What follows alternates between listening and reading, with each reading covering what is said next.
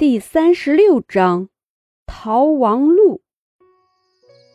秦洛风看到张逸晨那放光的眼神，就知道那两个人多半是已经死了。但是秦洛风为了保险，他表示还得要先去看一看才行，对张逸晨做了一个手势。张逸晨心领神会，对秦洛风点了个头。秦洛风跃身而下，张逸晨手中拿着一颗小石子。对着下面的守卫丢过去，旁边的几个侍卫见此，马上围了过去。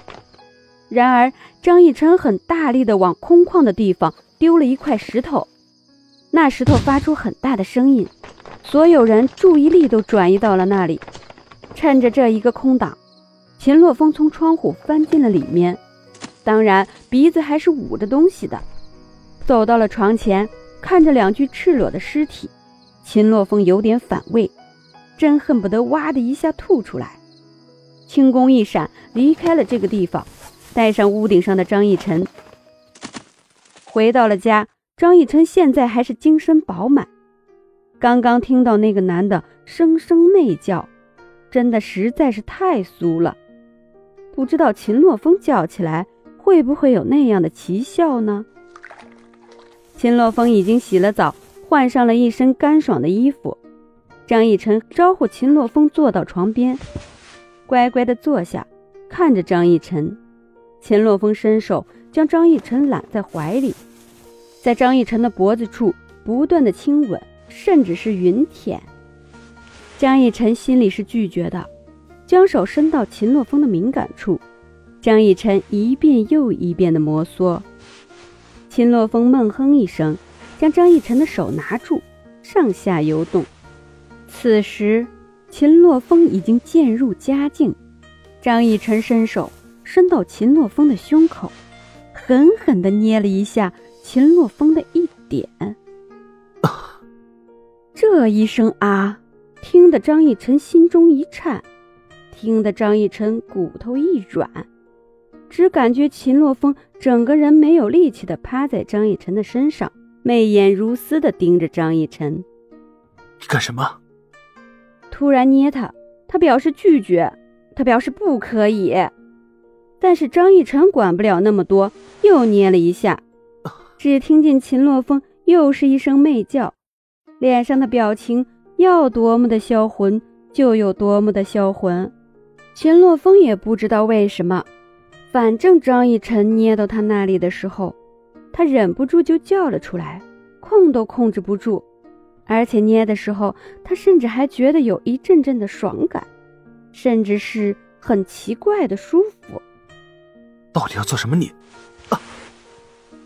正生气的问张逸晨，这张逸晨并没有说话，反而更大力的捏了他胸前两点，眨巴眨巴眼睛。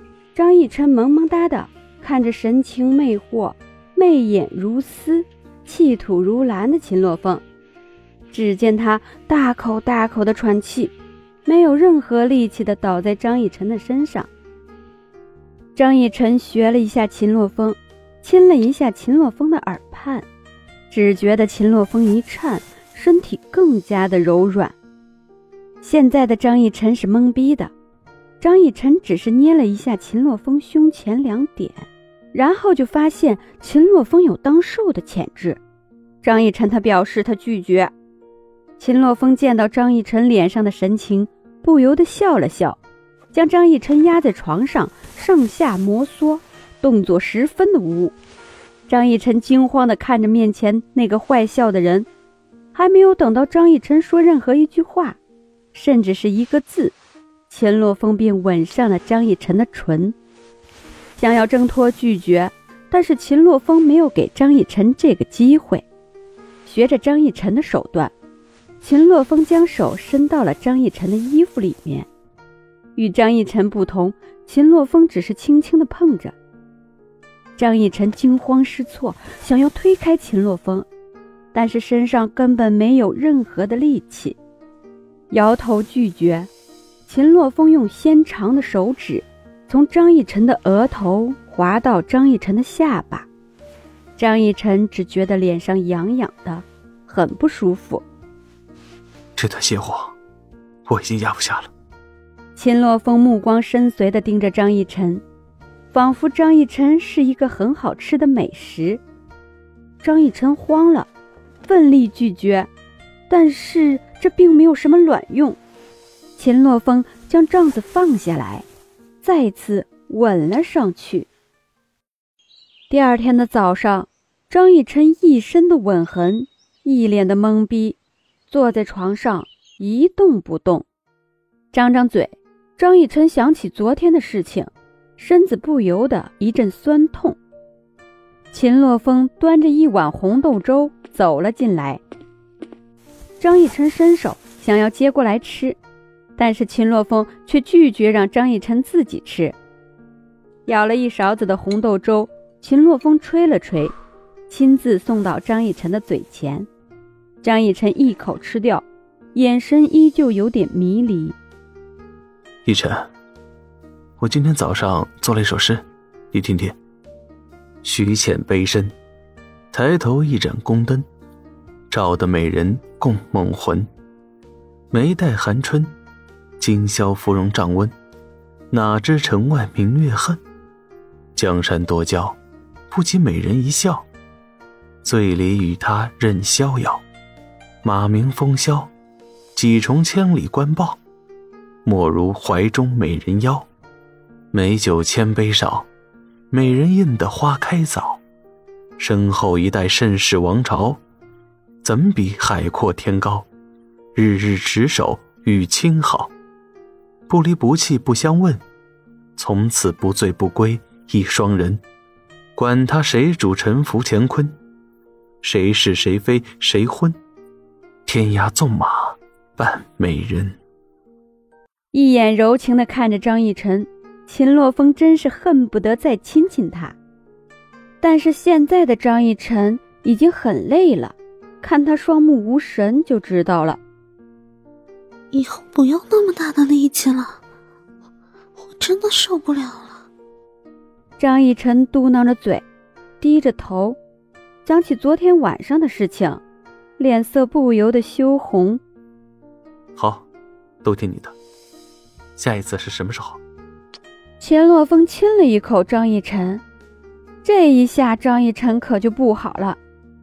还想着下一次？哼，在十六岁之前，休想再有下一次。在我十六岁之前，你要是还碰我的话，信不信我生气？张逸晨不是在开玩笑，因为张逸晨他知道，一个女孩子要是太早被那啥的话，对身体是百害而无一利。秦洛风点点头，吹了一口红豆粥，喂到了张逸晨的嘴里，甜甜的味道在味蕾绽放。张逸晨抱着秦洛风，抱着这个夺走张逸晨的人。今天张逸晨想要下床是不可能的了。但是也没事儿，反正今天张逸晨都是一整天坐马车。上了马车，里面的行李挤得张逸晨有点难受，但是还好，勉强能坐。秦洛风身上穿着一件很平常的衣服，灰蓝色的衣服，看不出什么材质。张逸晨今天也是特别的化了妆，以前看不出现在的张逸晨是十四岁。之前看起来也有十七岁了，看看张逸晨的胸就知道了。到了城门，接受了盘查，那几个官兵因为杂物太多了，竟然没有看到张逸晨。就这样，他们两个平安无事的出了城门。两个人前脚刚走，城门就被封了，原因是当朝忠臣和女王韩墨月的贵宾死了。这是多么轰动的事情！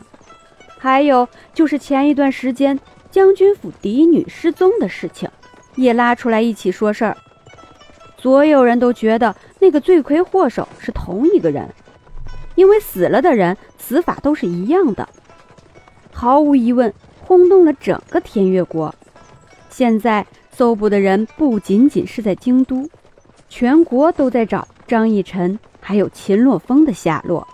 而张逸晨和秦洛风并不是没有目的的在逃亡，他们准备去一个蛮荒之地，那里的人不问世事，甚至都不会管这个王朝的皇帝是谁。